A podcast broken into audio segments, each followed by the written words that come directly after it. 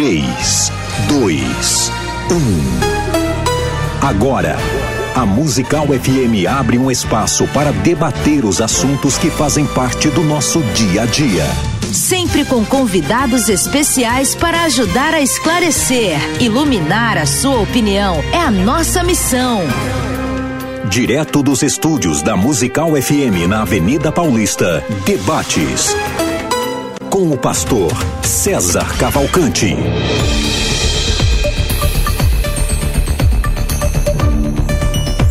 Um bom dia na graça e na paz de Jesus. Eu sou o pastor César Cavalcante. Mais uma vez, para a glória de Deus, está no ar mais uma edição do debate da Rádio Musical FM. Nós vamos juntos até o final dessa programação, até meio-dia. Que Deus nos ajude a termos um bom programa, que o Espírito Santo trabalhe na minha, na sua, nas nossas vidas e que juntos exaltemos e glorifiquemos o nome do Senhor, porque Ele é bom, porque a sua misericórdia dura para sempre. Na técnica do programa está aqui o Rafael Maldonado e você pode participar com a gente no 0 operadora 11 984849988. O tema hoje gira em torno da posição política. O cristão pode ser de orientação política de esquerda? O cristão pode ser de esquerda? É, nos últimos anos, é, eu tenho percebido uma hum, polarização muito maior dentro da comunidade evangélica e também católica, no meio religioso, sobre o posicionamento é, dos seus membros a respeito de direita ou de esquerda. Nós tivemos muitos anos de governo de esquerda no Brasil e, historicamente falando, até mesmo antes do PT entrar no poder, parece que foi em 2002 a primeira vez, nós tivemos sempre governos de centro-esquerda, né? E como do PSDB, que é um governo de centro-esquerda e tudo mais. Mas nesses momentos, a igreja parece que se adequou bem, assimilou bem, enquanto o Lula foi presidente no primeiro mandato, depois no segundo. Eu não vou aqui falar de escândalos nem nada, falando do posicionamento da igreja em relação aos governantes. É, depois teve o governo Dilma, as igrejas também tinham lá representatividade, participações e tal, mas de alguns anos para cá tem essa essa polêmica gerada, né, que o cristão não pode ser de esquerda. É, e para debater esse tema, estou recebendo aqui um, dois pastores, um de direita, outro de esquerda. De, eu estou falando orientação política, tá? Estou recebendo aqui o Tiago Cortes, ele é sociólogo pela Fundação Escola de Sociologia e Política de São Paulo, é especialista na temática da educação, um dos primeiros membros do movimento Escola Sem Partido, que ganhou muita força no Brasil. Trabalhou na Assembleia Legislativa em São Paulo e agora é assessor parlamentar da mais direitista vereadora de São Paulo, eu acho, que é a Sonaira eh, Fernandes, lá na Câmara Municipal de São Paulo. Tiago, bem-vindo, meu irmão. Obrigado, prazer estar aqui de novo com vocês. Sempre uma confusão, debatendo com a esquerda, tá? sistemas. Eu exagerei quando eu falei que a Sonar é a maior eh, representante da direita na, na, na Câmara, não sei, eu acho, a mim me parece. Não, eu acho que ela é a mais cristã. Agora você me promoveu aí, que eu não sou pastor não, hein? Ah, sou é? só Não. sociólogo. Tá bom. Com a, gente aqui, com a gente aqui também para debater esse tema, pela primeira vez aqui com a gente, pastor Paulo Marcelo. É pastor, é palestrante internacional, é mestre em teologia, pregador da palavra, ministrou em 13 edições do missionário, Gideões Missionários da Última Hora. É, em 2011 foi um dos principais pregadores do centenário da Assembleia de Deus lá em Belém do Pará, que eles gostam de chamar de Igreja Mãe. Já levou a palavra em mais de 1.200 cidades no Brasil e quase 30 países aí fora da nossa nação. Pastor Paulo Marcelo, bem-vindo aqui à nossa mesa de debates. Muito obrigado pelo convite, um bom dia a todos, prazer muito especial. Eu, eu disse em off, né, agora eu vou dizer ao vivo, né, para todo mundo bajular um pouquinho o nosso mediador. Eu, é, eu falei agora há pouco, eu sou fã do meu querido pastor César Cavalcante, é, e eu queria lhe dizer, como o senhor é pastor, o senhor é profeta, então já profetizou pro Tiago, né? Vai Tudo que, né, bem. Tiago? É. É, tudo bem. Exatamente. Tô, tô, tô bom, tô bem Estou à aqui. disposição, um prazer muito grande. Já era uma vontade, um sonho, né?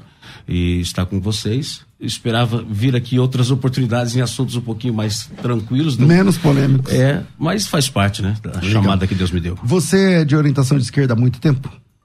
A minha história, a minha história vem do meu avô. Meu avô foi, é, na verdade, ele foi um militante é, um estudante na época, né? Falava quatro idiomas, morava no Rio de Janeiro, Botafogo. Então, você morar em Botafogo, na época da ditadura, falando quatro idiomas, imagine, né? É, ele teve que fugir para o Paraná, lá ele conheceu o Evangelho, aceitou Jesus na presbiteriana. Depois ele torna-se pastor na Assembleia de Deus. E foi meu mentor, assim, durante o meu período de juventude e tudo mais. E o que me marcou foi em 89, né? Quando o presidente Lula perde a primeira eleição e eu entro na sala ele está chorando. Eu falei, vô, por que, que o senhor está chorando? Eu tinha 14 anos de idade. E ele disse: Eu estou chorando porque o Brasil só será o Brasil dos meus sonhos quando esse homem for presidente do Brasil. E ele não viu o presidente Lula ser presidente porque ele vai falecer em 99. Hum. E eu vi o Brasil que eu sonhei, que meu avô sonhou. E então, nesse momento que aconteceu, eu me senti obrigado a fazer alguma coisa em relação a essa batalha. Não que eu tenha um, um viés especificamente, uma conscientização política é, porque há muito divergência entre o que você imagina ser esquerda e o que você pensa que é a esquerda, né? Mas em relação a tudo que meu é avô que Tem vários ensinou... modelos de esquerda funcionando no mundo hoje, né? Então tem, tem vários modelos diferentes. Não é exatamente o mesmo modelo da esquerda da Suécia, seja o mesmo da, de outros países da, da América do Sul, por exemplo. Mas então é verdade. É, tem que ver qual esquerda você defende, né, não? Eu, eu defendo a democracia junto com o que o presidente Lula pensa. Ele nunca foi um radical de esquerda em toda a sua história. E é por isso que o meu avô tinha uma simpatia e ele conheceu o presidente Lula mais radical, né? Ainda, que em 89 era um outro momento. Okay. Mas é, democraticamente ele sempre foi um dos grandes democratas desse Brasil e é por isso que eu participei desse processo. Fazer a mesma pergunta para você, Tiago. Você sempre foi de direita? Como é que foi a sua. Hoje você é meio militante assim na área da direita, tal. É, como que foi essa história para chegar até aí?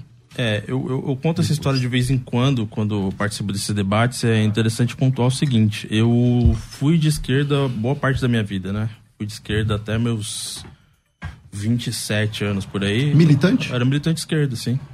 Tanto que eu fui fazer sociologia, quando eu decido ir para o curso de sociologia, eu já decido com uma formação política de esquerda. Eu fui para sociologia para me aprofundar, né? Aí aconteceu um pequeno milagre no curso de sociologia, né? Aconteceram várias coisas, mas no curso de sociologia aconteceu o seguinte: é, quando o estudante do ensino médio brasileiro normalmente ele vai para a universidade, ele é cristão, ele tem raízes um pouco mais conservadoras, mais fortes e tal. Ele vai para a universidade, aí ele sai de lá com o cabelo roxo e acreditando que o Che Guevara é paz e amor.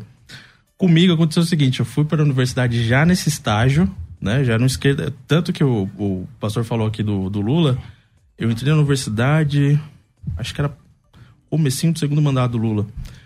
E para mim, pro grupo que eu participava, o coletivo que eu participava, o Lula era mole demais com as coisas. Então a gente achava que o PT era meio de centro-direita. e aí na faculdade a gente disputou o centro acadêmico. Se fosse hoje, você ia ser do PSOL. Exato. então a gente disputou o centro acadêmico com o pessoal do PT. Foi uma briga. Eu, eu foram então aquilo que o professor Marcelo falou, você concorda que ele não é tão assim de radical de esquerda? Olha, eu não vejo. Tem gente que fala assim, o Lula é comunista tal. Eu não acho que ele seja comunista porque Pra você ser comunista, tem que ser primeiro marxista. Tem que compreender o que está ali ideologicamente. Né? Eu não vejo o Lula, sinceramente, intelectualmente capacitado para isso. Agora, as pessoas ao redor dele, sim. Tem pessoas ali que sabem para onde vai. Você tem o José Dirceu da vida que você não pode desprezar. Uhum. O cara é um grande intelectual que por anos esquerda, foi a mente marxista. ali, é verdade. É. Então, passei por esse percurso na universidade, da esquerda, fui me meti em muitas brigas, como você estava falando, César, tem, ah, o problema da esquerda é o seguinte, né? Que como eu vejo a esquerda hoje, depois dessa, dessa minha experiência de dentro, né? A esquerda é uma espécie de religião sem Deus, em que você, eh, você substitui, por exemplo, a ideia do pecado original pelo pecado da classe social. Então você tem uma classe social que é boa e uma classe social que é ruim. Aí você transfere a promessa de salvação em Cristo pela promessa de salvação no governo de esquerda, no, no Estado revolucionário que vai construir o Brasil dos sonhos. Então, esquece paraíso, Nova Jerusalém. É aqui, a gente vai fazer o outro mundo possível aqui. Como eu tinha uma formação de, de ainda cristã dentro de mim, falando ainda dentro de mim, apesar de tudo, eu comecei a ter muitas contradições, muitos dilemas começaram a aparecer para mim, pastor. E o principal dilema foi quando a gente passou a militar pelo aborto. Aí a coisa. Lá dentro de você, você falava, meio. Cara, é impressionante isso, César. Assim, eu era um militante com, comprometido mesmo, sabe? Com, com as pessoas ao meu redor, com o coletivo e tal. Eu queria mesmo mudança social profunda, eu era um militante revolucionário praticamente. Quando chegava na pauta do aborto, eu não conseguia, cara. Não conseguia. Entendeu? Era uma coisa que dentro de mim gritava que aquilo estava errado. E aí eu comecei a ter essa, essas contradições morais dentro de mim. E eu comecei a perceber que isso acontecia porque eu estava tentando conciliar essa cosmovisão cristã com uma cosmovisão de esquerda. Então é aquela coisa que a Bíblia diz, né? Onde há trevas não há luz, onde há luz não há trevas, seu sim é sim, seu não é não. E aí começou a pegar na minha cabeça isso aí. Ok. Só que assim, só pra. É, Não foi assim de um pulo, tá? Que eu virei direitista no outro dia. Foi um longo processo, foi uma caminhada. Até eu chegar aqui na, na rádio hoje defendendo o conservadorismo. Foi... Pastor Marcelo, o cristão pode ser de esquerda? Por quê? Pode, porque eu sou de esquerda, né? Então pode. O Martin Luther King era de esquerda. O maior, o maior é, conselheiro de presidentes do- dos Estados Unidos, Billy Graham, nasceu democrata. Depois ele, depois ele foi republicano, mas ele é de origem democrata. O Tiago, por exemplo, que aqui está, que é meu companheiro aqui, que nós já estamos debatendo, é interessante sua história. Só que a- a- essa é uma grande diferença que nós precisamos con- conciliar. É, militar, por exemplo, com um aborto, é algo que, se você colocar isso no presidente Lula, é uma incoerência e uma maldade. Porque eu te explico por quê. Eu tenho uma observação. Não, depois eu, eu comento. Deixa eu- Então, ó, deixa ele terminar, você vai. É. Vai. Até porque eu tentei te, te ouvir. Tá. Mas colocar no presidente Lula é uma, uma, uma- até uma irracionalidade. Explico por quê. Você tem quantos anos de idade? 37. 37. 37. Em 1986, o presidente Lula é eleito deputado constituinte. Em 88, ele vota a favor do artigo 124 e 128 da Constituição, que é a criminalização do aborto e a possibilidade de aborto com as únicas três possibilidades que a lei nos permite. Que é hoje, que tá Estupro- vigente hoje, é. Ok. Então, você nasceu em que ano? 84. 84. 38, na verdade. Ah, ah, viu como é que se apertar um pouquinho mais vai dar uns 40. Eu né? nunca lembro. Você apertou- Não, mas é, ó, 84 só fazer a conta aí. Então tá 38. ok. Você, você tinha quatro anos de idade e o presidente Lula já estava lutando contra o aborto. Então, colocar no presidente Lula, às vezes, o aborto é uma coisa assim, muito difícil de você entender. Primeiro, porque a questão aborto é uma lei. Para mudança dessa lei precisa do Congresso, não um presidente monocraticamente com uma assinatura que vai mudar uma coisa dessa. E o presidente. Então, mas Lula- ele tá falando do Lula de, de 86 constituinte, de constituinte de Até 88 ou o Lula agora? O Lula agora é a mesma coisa. É a mesma coisa. Ele firmou, inclusive, ele firmou, inclusive, assinado é, Na carta lá. na carta É. com os evangélicos, mas é uma coisa que ele já tem. Isso, para você ter uma ideia, eu conversei com ele pessoalmente, nas primeiras, na primeira vez que eu estive com ele pessoalmente, foram três questões que eu perguntei intimamente para o presidente Lula. E ele me respondeu algo que ele fala sempre nas entrevistas. Ele fala assim: eu sou como homem, como pai, como avô, como bisavô, eu sou contra o aborto como chefe de Estado, eu tenho que ouvir a sociedade. Então, ele é contra o aborto e sempre foi. Como o governador Alckmin também é. Então, se um dia, Deus o livre, aconteça de passar num congresso, pode ter certeza que o presidente Ok. Lula e o Tiago. governador Alckmin vai segurar. Tiago. Bom, o, o- vamos, vou recapitular um pouquinho. Ele foi constituinte, é, PT era contra a constituinte na época, né? Como foi contra o Plano Real e contra tudo que ia dar certo no Brasil, o PT era contra, depois mudou a história. Mas o Lula, ele quase perdeu aquela eleição, é, quase perdeu não, ele perdeu a eleição de 89. O Collor não era lá grande coisa, vamos combinar, né? Não era lá uma grande história se repetiu opção. agora. Mas foi um grande marketing, né? Foi, foi um baita marketing. E aí ele tinha a Rede Globo do lado dele, etc., como o Lula teve agora. E aí o que aconteceu?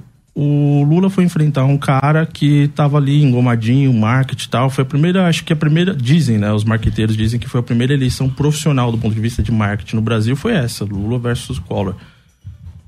E você, eu não sei se o pastor lembra o nome da filha do, do Lula, que a Lu, Lurian, Laurian, Laurian? Ah, não lembro. É, enfim, Laurian. É, o Lula, em grande parte, perdeu aquela eleição em 89 porque a mãe da Laurian veio ao público dizer que o Lula teria forçado a barra para ela abortar, que o Lula não queria ter o filho naquela época, ele estava muito envolvido já com política, movimento sindical, etc, etc. E ela que segurou a onda. Beleza. Isso é uma questão ah, de 89 também.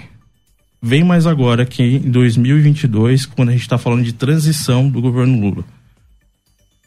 É, Eleonora Menecult. Eleonora Menecult foi ministra da Mulher no governo Dilma. ela é conhecida como uma das pioneiras do aborto no Brasil. Ela é ela tem uma ONG que ela viajou à América Latina para ensinar as mulheres uma coisa. Ela é especialista em AMIU. Sabe o que é AMIU, César? AMIU é aborto manual intrauterino, que é o aborto por sucção, uhum. né? Então ela viaja à América Latina, viajava à América Latina para ensinar as mulheres a, a, a, as técnicas do aborto manual intrauterino, AMIU. A Leonora Minuti, ela tá na transição do governo Lula nesse momento e ela é o um nome forte para o Ministério dos Direitos Humanos. Não. Não. Bom, Tá falando. Aí, aí são narrativas. Não, não. Deixa eu só concluir, ela, eu te passo. Não, mas, mas só, só, uma coisinha. Ela, ela está na transição, pastor. Se ela vai ser ministra dos Direitos Humanos, tudo bem. Vamos abrir essa possibilidade que ela não seja. Não mas será. ela está na transição do governo Lula. Não ela não é será. é qualquer pessoa. Não será ministra. Não, o senhor está mandando aí no governo, o senhor que sabe. Ok, pode ser Marcelo.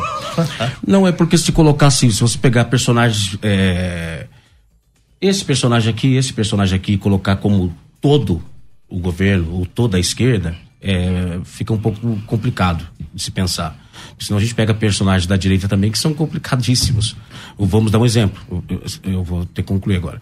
Vamos dar um exemplo. O próprio Bolsonaro, no ano 2000, ele dá uma entrevista na Isto É, você sabe disso? Sim, sim. E ele pediu à esposa para abortar o Renan.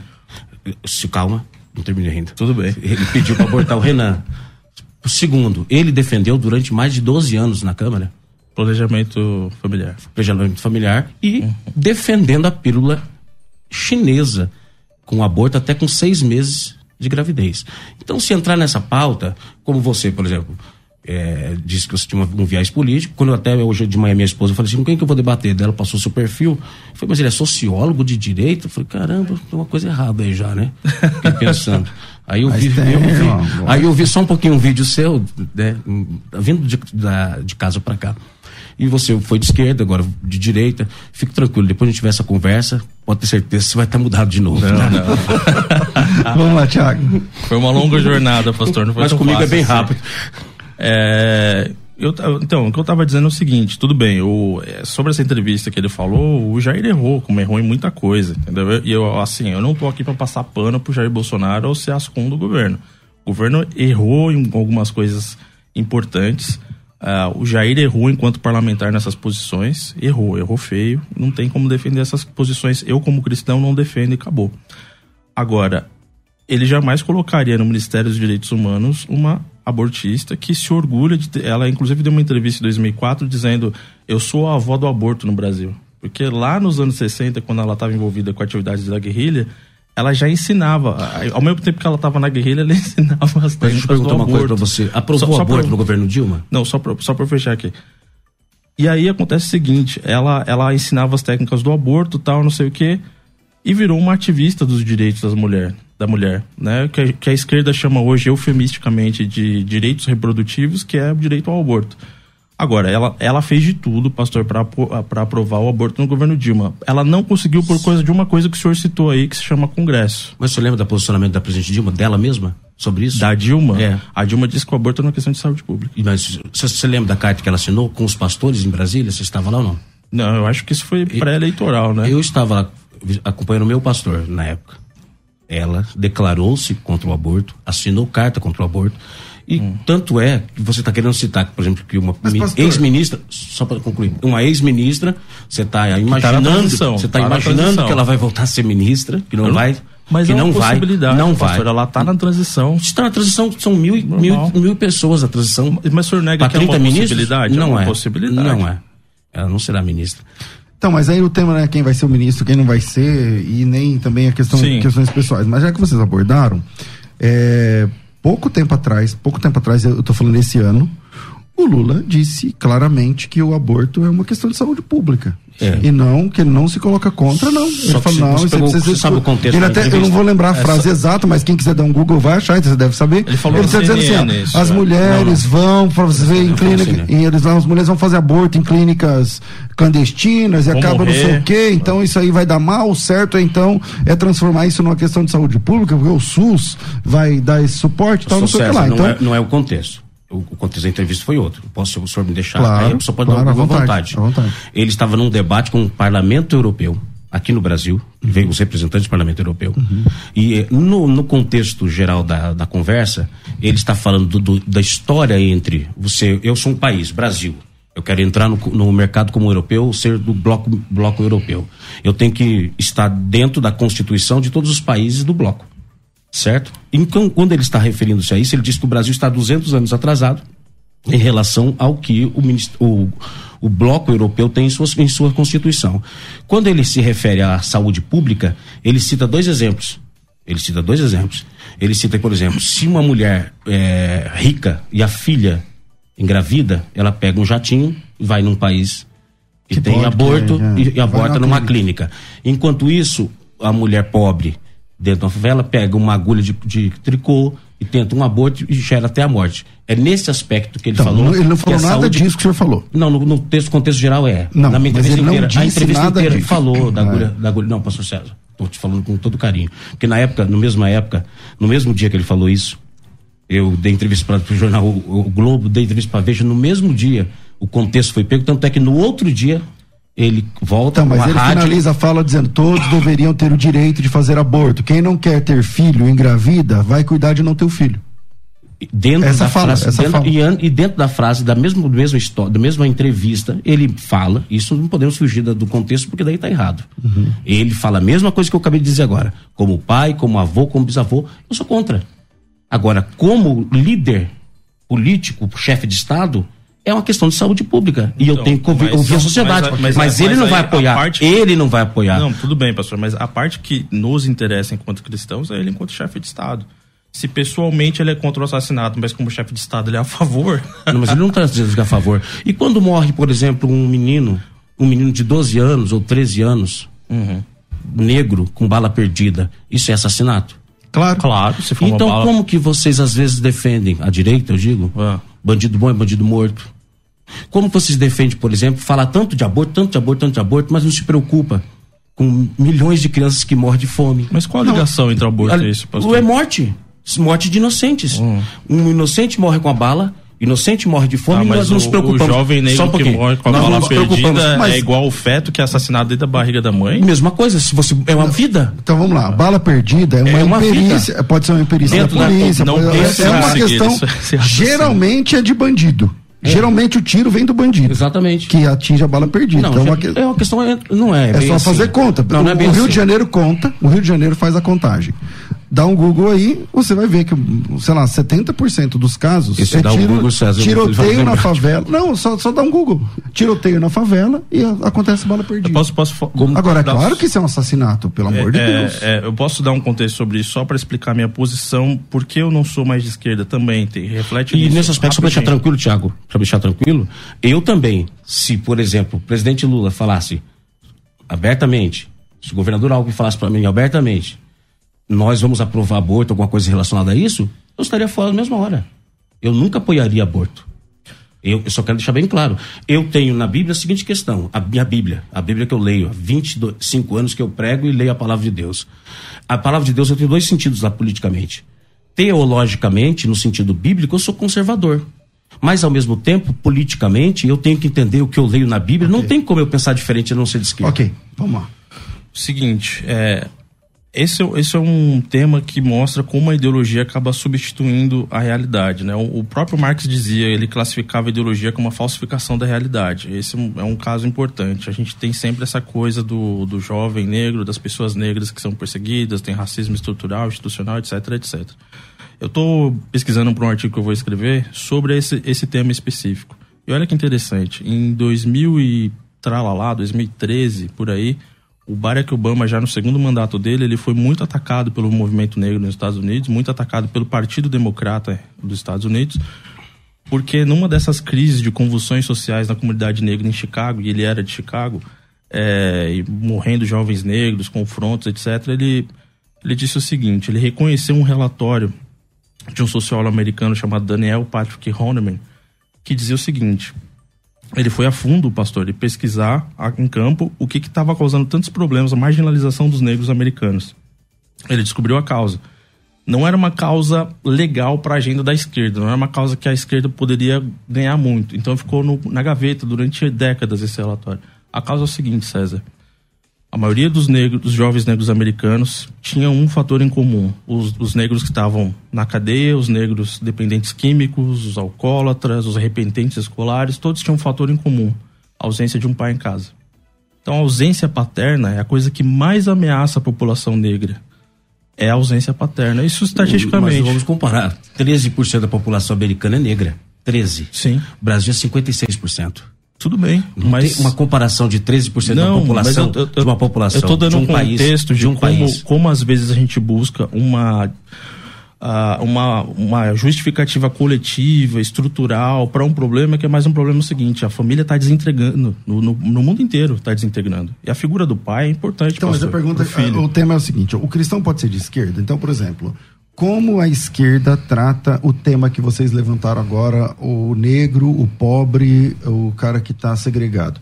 E como que a direita trata o negro, o pobre, essa mesma pessoa? Como, como fica essa pauta na esquerda e na direita? Na minha experiência de, de quando eu estava militando na esquerda é o seguinte. Não, não, ele perguntou que de direita. De direita ou de é, esquerda? É, você fala da direita, eu vou falar da esquerda. Tá. Bom, é, a gente enxerga os indivíduos, né? A gente não tem blocos coletivos assim, não tem uh, por exemplo, a classe social, ou os índios, os albinos pobres do bairro do Bom Retiro, a gente enxerga indivíduos. Então, e isso é bom?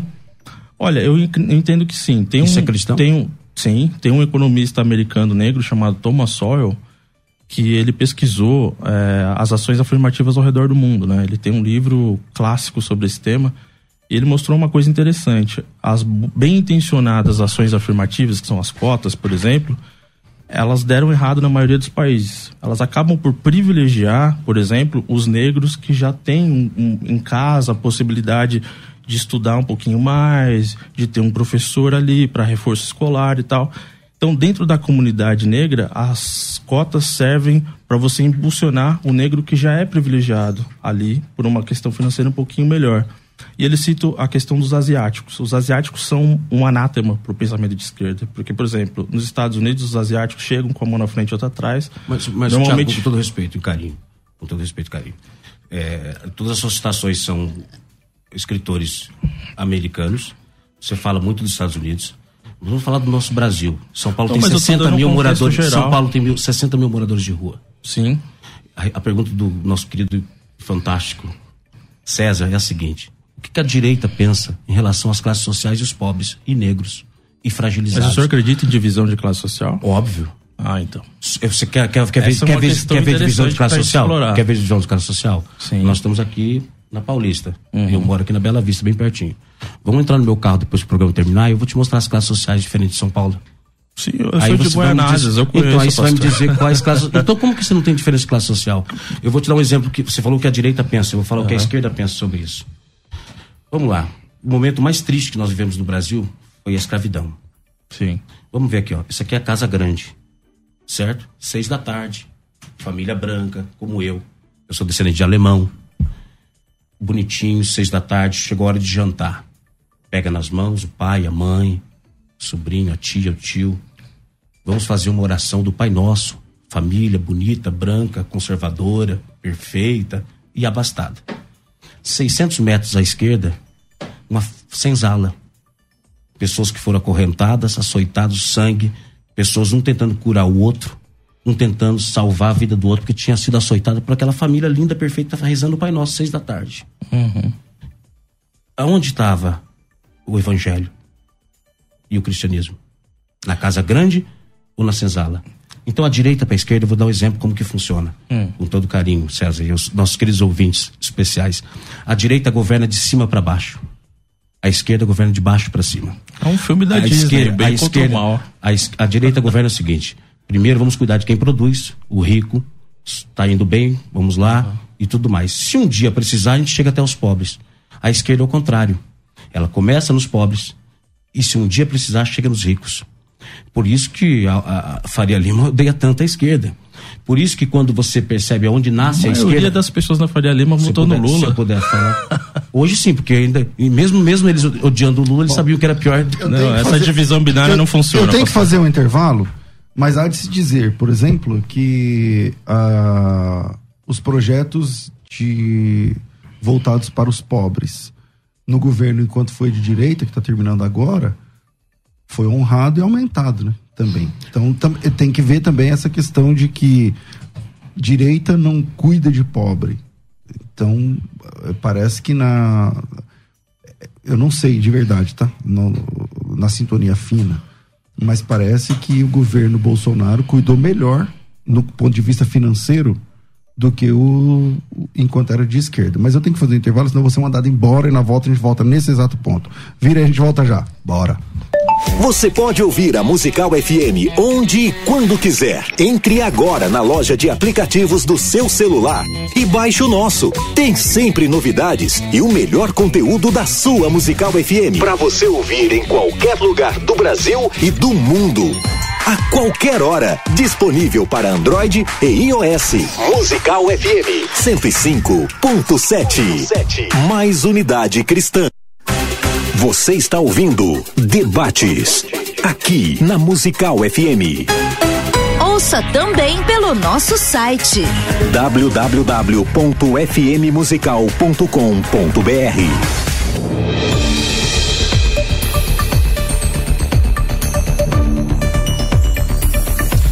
Estamos de volta com o nosso programa. Eu tinha deixado uma pergunta aqui no ar, tava pingando para quem? Então vai, vai, Marcelo.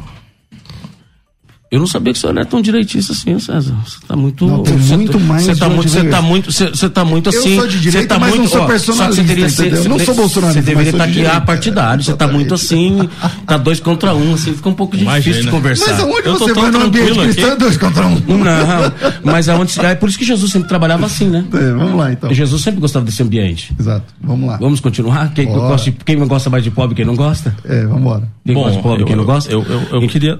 Pode falar, pode falar, Thiago. Você, Eu- eu você é mais queria- velho, eu vou deixar. Eu queria não romantizar a coisa, como o pastor está fazendo, de os, a direita é o grupo de caras malvados que odeiam os pobres e a esquerda gosta de pobre. Eu, eu acho que isso é romantizar demais, pastor. Você disse Até- que não tem classe social no Brasil? Não, Diferença eu- de classes sociais? Eu, disse, eu quero dizer o seguinte, pastor. Quando você vai muito para o caminho da luta de classe, da divisão de classe, você acaba criando, até no seio da igreja, é, essa agenda de ressentimento, de ódio, de raiva, que a esquerda sempre acusa a direita de fazer, né? Você sabe por que, que o presidente Lula, o único Deixa, lugar que deixa, ele perdeu... Deixa, eu- deixa eu só terminar, pastor. Essa agenda do nós contra eles, o, o branco não gosta do negro, o rico não gosta do pobre. Eu não vejo o mundo tão assim como um filme da Disney de herói versus vilão no dia a dia, pastor, né? É, é- isso é uma coisa interessante que se a gente ol- voltar para o ponto de vista cristão, Jesus escolheu aparecer aonde, César? Lá na Palestina, no meio do nada, só tinha camponês, só tinha criador de, de gado, de cabra, pescador. Jesus foi para lá, no meio do nada. Ele podia ter ido para a China, podia ter surgido na China, onde já estava todo mundo alfabetizado, existia civilização, etc. Foi para lá, para Palestina. não, o senhor é sociólogo, né? Sim. Graças a Deus que o senhor não é teólogo, o senhor está falando uma bobagem muito grande. Tá bom. Depois, senhor, China- depois o senhor corrige, mas deixa, eu- deixa eu só terminar. É, e ele vai aparecer na Palestina, no meio do nada, no meio dos pobres. E ele vai ensinar que o problema do mundo, pastor, não é o rico, o problema do mundo não é o branco, o problema do mundo não é o romano, o problema sou eu, é o senhor, é o César. Nós somos seres caídos, corrompidos, marcados pelo pecado original. O problema não é meu vizinho, que tem três televisões a mais do que eu. O problema sou eu, que eu sofro da mesma natureza corrompida dele. A minha natureza é tão ruim, eu sou tão imundo quanto o meu vizinho que ganha mais, quanto o porteiro que ganha menos. Essa questão. A luta é interior, não é a luta contra o meu próximo. A luta é contra o que tem dentro de mim que é ruim, que é o pecado original. E se eu tô aqui hoje, se eu tô aqui falando, debatendo, defendendo os valores cristãos, é porque a graça me alcançou. Eu sou mantido pela graça, pela generosidade. Eu sou fruto de um favor imerecido da cruz. E eu não posso ter aqui a, a intenção de ficar julgando o meu próximo, porque o meu próximo ganha mais que eu, porque é assim, porque é assado, porque há 500 anos atrás, não. Nós comungamos né, da graça de Deus. E, isso, isso é uma questão que me permitiu entender que não é possível conciliar a cosmovisão de esquerda, que é baseada nessa agenda do ressentimento constante, reclamação, reivindicação, com a cosmovisão cristã, César, que é baseada na, na percepção de que nós somos alcançados pela graça. A gente não tem direito a nada, Deus que nos deu. Entendeu? Eu, Ok. eu concordo. Professor Marcelo. Eu concordo, Thiago, que nós somos frutos da graça, favor imerecido, mas aí você está entrando numa outra contradição. E com todo carinho e respeito. E já gostei de você Falando de coração, gostei muito. Cara inteligente. Só que presta bem atenção, com todo carinho. Abre, abre a, a mente. Eu tô pra, sempre pra a poder entrar, entrar na sua mente agora. Vamos lá. Vamos lá. O Jesus, quando chega na, como você chamou, o deserto da Palestina, surge no deserto da Palestina, na verdade ele, ele aparece a primeira vez em Caná, onde acontece o primeiro milagre, João capítulo 2. E por que que ele tem que surgir lá? Primeiro porque Isaías havia profetizado 600 anos Sim, antes. sim. Uma virgem conceberá o seu filho e nascerá. Ou seja, a promessa está sobre Israel e Jesus tem que nascer em Israel. Sim. Né? Ele não podia escolher a China ou a Índia. Ou, não, o povo escolhido de Deus era Uhum. Sim, Israel. sim. Então ele teria que passar por Israel, não ser reconhecido por Fazia Israel. parte do plano. E, e a igreja reconhecê-lo e então a graça nos alcançar. Isso é a promessa de Deus. Agora Jesus surge num cenário parecido com o que está hoje. E aí você está falando dessa luta, filme da Disney, filme da Disney é o que viveu a direita no Brasil. Essa extrema direita que não é a direita. A direita saudável é boa. Essa extrema direita que não serve, não, não, é- não condiz com a realidade do país. Nós não temos espaço e ambiente para isso. E, você- e com todo carinho e respeito, eu vou lhe dizer o que, que eu penso. Quando a gente fala em relação a defender o pobre, o órfão, que não tem luta de Jesus veio para todos, veio para todos. Só que naquele momento ele passava a caminho de Jerusalém e havia um caminho de Jerusalém. Você, você conhece um pouco da geografia eh, da época de Jesus. Você vinha caminhando de Jerusalém, descendo para Emaús, passou Monte das Oliveiras, você subia para Jerusalém. Só que para chegar em Emaús, subir para Monte das Oliveiras, passar o Monte das Oliveiras e subir para Jerusalém, tinha um caminho que você via de um lado Samaria. E todos informaram: judeu não se dá com samaritano. Porque nós temos uma guerra histórica com eles. Você Esse sabe- é um episódio calma, muito bom. calma, Não, é um episódio muito bom pra gente comentar. Tá. Ele- ele- nós temos um problema histórico com eles. Você falou que não podemos falar de história. Nós temos um problema histórico com eles. Eu nós não- temos, não, não, você falou que falar de ressentimento de 500 anos atrás. É porque você não é negro, filho. Ah, mas Se você olha, fosse aqui, negro, ó. você teria ressentimento de 500 anos Depende. atrás. Nos Estados Unidos eu sou, deixa eu viu? deixar eu falar dele. Não, só tô comentando, desculpa. Tá bom, vai, vamos lá, termina mais tarde. Senão a gente perde raciocínios. Pode falar, Você desculpa, desculpa, desculpa. Ele está descendo, judeu não se dá com o samaritano. Ah, Jesus vai entrar no que você acabou de falar. Eu não vim só para os judeus. Sim. Eu vim passar em Israel, Sim. cumprir a promessa, vou subir ao Calvário, mas a graça vai alcançar todos. Sim. E vai chegar lá na China, como você deseja. Então, presta bem atenção. Ele tem um pezinho bem lá na, na esquerda, então ele lembra sempre da China. Então, presta bem, Tiago. Então ele diz: vocês não se dão com os samaritanos? Então é para isso que eu vim. Eu vim para quebrar esses paradigmas. Eu vou descer em Samaria. Eu vou falar com quem precisa. Quando, por exemplo, hoje a igreja me tem como um, um alvo de ódio, eh, em relação ao meu posicionamento político, vocês não sabem muitas vezes o que, o que eu e minha esposa passamos durante esses dois anos. É, é, até ameaça de morte de pastores, de pessoas ligar para nós às quatro da manhã, cinco da manhã, seis da manhã. Líderes que falavam comigo o tempo todo, hoje não, falam. Agora estou começando a voltar a falar, né? Tá todo mundo me chamando de novo, mas, mas assim, um ódio tão pesado. Então, como que Jesus pode estar em algo assim? Esse nós contra eles, tudo que começa nós contra eles, um dia termina eles contra nós. Então eu vou explicar algo para você com todo carinho, você vai lembrar desse dia. Hoje é dia 12 do 12 de 2022. Lembre desse dia. Daqui a quatro meses, quatro anos ou 40 anos, alguém vai lembrar o que nós fizemos pelo Brasil. E eu vou explicar por quê. Pela igreja. Porque se a igreja tivesse continuado nesse caminho, nesse caminho de ódio, porque a igreja tornou-se isso. Eu isso não tem como fugir dessa história. A igreja ficou o tempo todo na internet e até hoje falando coisas absurdas. Porque como que eu vou falar de um ser humano, como você acabou de falar, nós não temos o direito de julgar ninguém. Ok. Mas as coisas que falamos de um pro outro é algo que não tem sentido algum. Ok. César, você me permite falar sobre, sobre o samaritano? Claro, à vontade. É, essa, essa, esse episódio do Samaritano é muito interessante pra mim, porque é, o- o- a minha interpretação é a seguinte: Jesus não vai lá ao Samaritano porque o Samaritano faz parte de um grupo social historicamente excluído, porque o Samaritano ele tem uma dívida histórica com o Samaritano, o Samaritano merece uma cota do tempo dele. Não. Ele vai pro Samaritano como ele poderia ir para qualquer um, porque o Samaritano é tão ser humano quanto os outros. Ele não faz isso pelo Samaritano porque o Samaritano é, tem uma. Porque o Samaritano é pobre, porque o Samaritano é isso, aquilo, outro. Ele, ele- ele, faz isso pelo Samaritano, ele faz isso pelo Samaritano justamente para dizer: olha, é, eu não vou ter divisão de pessoas aqui. Tanto, e ele faz a mesma coisa, por exemplo, pelo centurião romano. O centurião romano chega em Jesus e fala: ó, por favor, se senhor ordenar, o meu servo vai ser salvo. Então o senhor ordena que o meu servo seja salvo, por favor, porque eu quero que ele viva. E Jesus faz isso. E Jesus não fala pro centurião romano: bom, amigão, olha, Eu posso até ajudar o teu Você me dá servo. teu zap depois, Thiago. Tá. Eu vou te mandar as passagens bíblicas pra você ler elas de novo. Tá bom, tá Bem bom. com carinho. Mas deixa, deixa eu terminar, por favor, pastor. Eu não vou. Eu posso até ajudar o teu servo, mas não vou. Mas assim, tem um problema social acontecendo, o Império Romano tá ocupando aqui, tá tratando mal o povo hebreu, então, depois que a gente resolver isso, talvez. Não, vou ajudar. Então Jesus não veio trazer esse personalismo, essa coisa de classe social, grupo oprimido, ele veio para todos. Tanto para lembrar que todos nós somos igualmente pecadores, e tanto para lembrar também que somos todos igualmente merecedores da graça, independente de onde você esteja na escala social. Pastor Marcelo. Só que quando ele pegava alguém de escala social alta, ele tinha que tirar essa pessoa da escala social alta e trazer para o mesmo patamar dos pobres. Jesus entra no templo a última vez com 12 anos de idade. Ele não volta mais do templo. Ele Volta só sim, prega. pastor. Ele, ele- a entrada triunfal é no templo.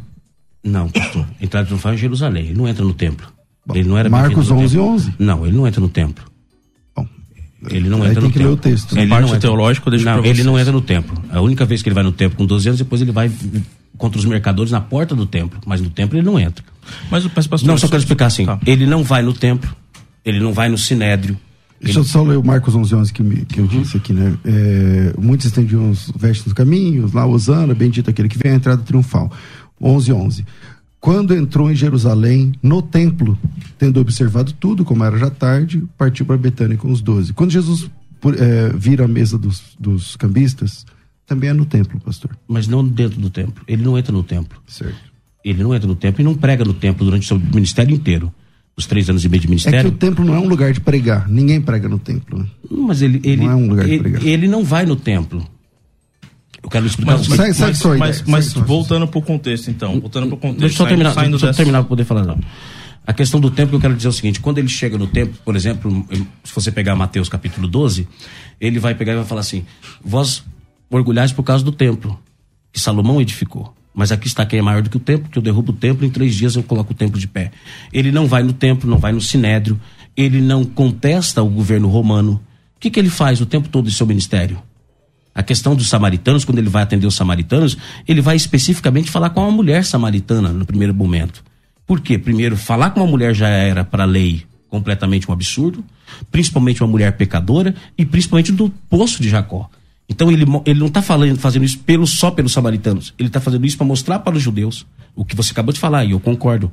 Eu quero quebrar essa questão de eh, esse, entre vocês e os samaritanos, porque eu vim para os dois. Como a pergunta é se o cristão pode ou não pode ser de direita, ou ser de esquerda, é, se você tivesse, e você está tendo essa oportunidade agora, se você está tendo a oportunidade agora, você tem a oportunidade de falar para milhares de pessoas que estão ouvindo a gente pelo rádio, outras milhares pela internet, é, qual é o viés ideológico da direita? Aí eu vou pedir a mesma coisa do pastor Marcelo, e as pessoas ouvem e decidem, bom, eu como crente, eu me acho que a direita é mais cristã do que Eu- a esquerda. Qual seria o viés eu- ideológico da Eu, direita? eu, eu passei por um processo muito estranho, né, de, de reconversão e eu posso dizer o seguinte, eu só fui aprender de fato que poderia vir a ser a direita quando eu aprendi direito o que, que era a esquerda. Porque até então, para mim, era muito simples. É, é, é esse simplismo, esse reducionismo que a gente está vendo aqui. A esquerda luta pelo bem, a direita luta pelo mal. A esquerda gosta de pobre, a direita odeia Uhum. E não é pobre. bem assim, né? Não é bem assim. né? A, a gente pensa que ah, o melhor programa social é o emprego. Você trabalhar e viver sua vida. Esse é o melhor programa social. Na medida do possível, é isso que, que a gente acredita. Agora, na esquerda, o que que, qual que é o problema para mim principal da esquerda que me tirou desse caminho? Foi o seguinte: você começar a. Por exemplo, a gente tem hoje essas utopias do, do, do mercado da esquerda hoje, que você pode reconstruir o mundo, outro mundo possível, é, que você pode promover uma espécie de fraternidade universal, etc, etc. E quando a gente vai para o campo da própria esquerda, que eu participei, é uma luta sectária muito forte, uma disputa muito forte por poder, por capacidade de influenciar a opinião pública, isso, aquilo, outro. Então, a esquerda, ela, ela acaba, pastor, deixando de lado a natureza humana. Acho que ela não leva tanto em consideração a natureza humana e ela tem um olhar mais utópico em relação ao que a gente pode ou não fazer. E aí, quando você vai para a Bíblia, que a Bíblia está sempre é, pontuando que nós somos seres imperfeitos, somos seres caídos, somos seres corrompidos, isso é para mostrar o seguinte: olha, queridão, o outro mundo possível existe, mas é o paraíso com Cristo, Sim. não é aqui na Terra. Então, é, é- é- foi essa percepção, César, só para esse choque de perspectivas que eu queria aqui agora tal, mas não, é lá no céu com Cristo. Mas qual é a ideologia de esquerda para que quem está ouvindo a gente fala assim, é, então se é desse jeito, eu sou como cristão posso ser de esquerda ou não posso? Como que é? Primeiramente, não existe um partido de direita no Brasil. Um partido de direita não existe. Existe políticos com viés de direita, mas não existe. No Brasil só tem um partido de esquerda, que, no sentido assim democrático, na esquerda, não, perdão, na esquerda, perdão, na, na, esquerda tem muitos partidos que são especificamente de esquerda. A direita são vários partidos que são praticamente cooperativas de deputados. Ou centro-esquerda, né? Que, é, que se apresenta como direita, mesma mas coisa, é mesma como coisa, PSDB. Mas, mesma coisa. Mas Agora, qual só seria explicar. Ah, isso, eu, isso eu concordo com. E isso que, o, o, que, o que eu gosto, é. o que eu gosto de separar sempre, o que eu gosto de separar sempre. O PT, presidente Lula, eu, eu separo essa parte porque você vai me entender, César, de pensamentos, por exemplo, PSOL, CDB, e outros partidos mais à esquerda. São, tem ideologias no segundo governo de Dilma que eu sou contra completamente, que surgiram, que não tem condições de a igreja aceitar e entender. Surgiram no governo. No segundo governo de Dilma, naquele início do segundo governo de Dilma, principalmente no MEC, teve coisas que não tem como a gente. Ideologia de gênero, isso aqui. Não tem como, não tem como. Um cristão não vai não tem um como, desse. Não tem como disso. Mas nos dois governos do presidente Lula, e eu falo como o presidente Lula pensa, o presidente Lula é prático. Sabe o que o presidente Lula falou para mim um dia? Isso e é muito bom, a gente está falando para milhões de pessoas. Ele falou para mim: não existe socialismo sem Deus. Ele disse isso para mim. Deus tem que estar. Em tudo que hoje, por exemplo, ele tem falado, ele fala isso. Então, falar o que a esquerda pensa. A esquerda pensa exatamente isso. Não tem como eu dormir, descansar, sabendo que tem alguém passando fome. Não tem como eu ser um ser humano mas não basta ser cristão, pastor, para ter se você deixar, Se você deixar. Eu, não, eu só, é só uma pergunta ele perguntou, ele perguntou, ele perguntou o que, a, o que a esquerda pensa. Eu não estou falando sobre o que o cristão mas, pensa. Às vezes o senhor interrompe ele, ele é educado. Quando ele te não, interrompe, você dá uma patada, varão. Calma. Mas é porque vocês são dois contra um. Aí vocês... Não, não, eu, tô sendo... eu, já cheguei, eu já cheguei me elogiando. Tô tão tranquilo aqui. Eu comecei dois contra um, agora eu tô mais neutro. Falei assim, deixa eu quebrar um pouquinho o César, eu já sei que vai ser dois contra um. Tô mais elogiando ele. Só quando você falou que não estava na Bíblia, eu li o texto. Mas vamos lá, Não, deixa ele terminar, então. Então, o que não dá para pensar é o seguinte: o que a esquerda é? A esquerda é ideologia de gênero, aborto, pá, pá, pá, pá. Não é isso apenas. Esse é um braço que existe dentro da esquerda, que não vai haver no presidente Lula, esse radicalismo. Não, não existe em hipótese alguma. O presidente Lula é prático. Ele é um social-democrata. Vocês, eu, te falo isso com, com todas as questões históricas. Por exemplo, o que está acontecendo hoje no país. Esses protestos absurdos que não tem sentido nenhum. Foi democraticamente, perdeu na urna, acabou. O presidente Lula perde 89, faz o quê? Vai para casa. Perdeu 94, faz o quê? Vai para casa. Perdeu 98, fez o quê? Vai para casa. Ganhou 2002, 2006, ganha 2010, ganha 2014, governa. 16, vem o golpe, o impeachment. A presidente Dilma perde, faz o quê? Vai para casa. A presidente Dilma foi pendurada, torturada na ditadura militar, porque diziam que ela era comunista. Ela não saiu de lá para montar a revolução. Diziam, não, dizia, não saiu de lá para montar a revolução. Ela vai ganhar democraticamente quantos e quantos anos depois. Então, Bom. o sentido que a, a, esquerda, eu quero dizer para vocês, é que tem que separar essa questão, assim, que a esquerda só resume em três coisas: ideologia de gênero, aborto, casamento homoafetivo. Mas a esquerda não é só não, isso. Mas tudo bem. E a direita também não é mas só é, coisa mas só é mal. também isso. Esse mas... braço, esse braço extremo da esquerda é, Existe, é, mas, mas, Não, não é do presidente Lula e nunca tá. vai acontecer. Então, mas aí é que tá, pastor. Olha só, é uma confusão à esquerda. O senhor percebe quanto é confuso? Porque assim, é e não é, pode ser, mas não foi. É, o que, que eu vejo dentro da agenda ideológica da esquerda tem várias matrizes, né? Tem vários graus de esquerda. Você vai avançando tal. Mas o que une todas as facções de esquerda é a ideia de que o Estado deve controlar e guiar a, a, a sociedade. Essa é a ideia central. O Estado deve ser uma espécie de guia moral da sociedade, deve ser é, por que, que Estado vai... forte, Estado fraco, né? Que a direita é, acredita no Estado gente... fraco, a esquerda quer o Estado eu forte. Eu gosto de sociedade forte. É, sociedade então, livre entendo, e forte. Entendo. E a gente tem. Por que, que fala, por exemplo, isso, ó, Nelson Rodrigues já cantava essa bola lá nos anos 50, quando ele falava de educação sexual. Que ele falava, educação sexual você dá só para os animais, porque no ser humano você tem que ter sentimento, tem que ser amor e tal. Quando você começa esse papo de educação sexual nas escolas e tal, vem esse pacote da ideologia de gênero, da linguagem neutra, etc acaba havendo uma pressão para a desconstrução da família. Isso não é por acaso, pastor. Não Você é, é a favor do homeschooling? Deixa, deixa eu só voltar aqui. Eu, eu respondo essa, prometo que eu respondo. quando você tem essa pressão, dá a impressão que, ah, peraí, é meia dúzia de gente louca do PSOL ou do, de uma franja mais radical do PCO, sei lá. Mas não. Você volta lá na ideologia, é, num livro do Engels chamado é, Abolição da Propriedade, o Estado e a Família. Origem da Propriedade, Estado e a Família. Que o Engels escreveu baseado nos manuscritos do Marx.